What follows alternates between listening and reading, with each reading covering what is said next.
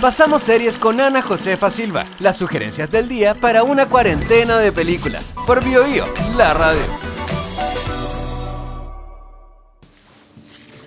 Sorjonen, también conocida como Border Town, llegó desde Finlandia para sumarse a los valorados Nordic Noir que ofrece Netflix, siendo ya un hit en su país. El éxito ha sido tal que ya va en la tercera temporada. Transcurre en bellos parajes, una ciudad a orillas del lago Saima, el más grande de la nación, con largos puentes y bosques alrededor, ubicada a unos 30 kilómetros de la frontera rusa. Este es el tranquilo pueblo natal de Paulina, la mujer de Kari Sorjonen, un admirado investigador de la Oficina Central de Investigación del Helsinki.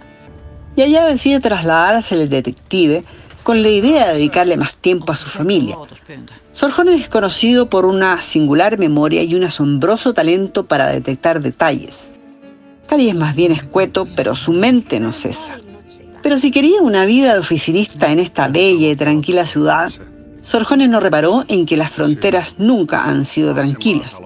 De manera que nomás llegando se ve de cabeza trabajando en un caso de tráfico sexual que involucra a la hija de una letal agente que ha trabajado infiltrada en la mafia rusa.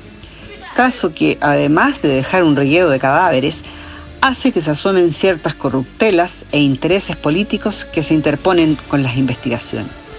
La temporada 1 consta de 11 episodios, a lo largo de los cuales se investigan 5 crímenes, los que se van resolviendo en dos o tres capítulos cada uno. Es decir, aunque los personajes continúan su desarrollo, no hay que esperar al episodio 11 para conocer el desenlace, porque no hay uno, sino cinco misterios que se van resolviendo a medida que avanza la temporada.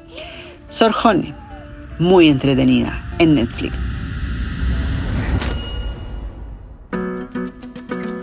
Quedarse en casa y compartir las sugerencias de Ana Josefa Silva. En Bio Bio, la radio, en buena compañía.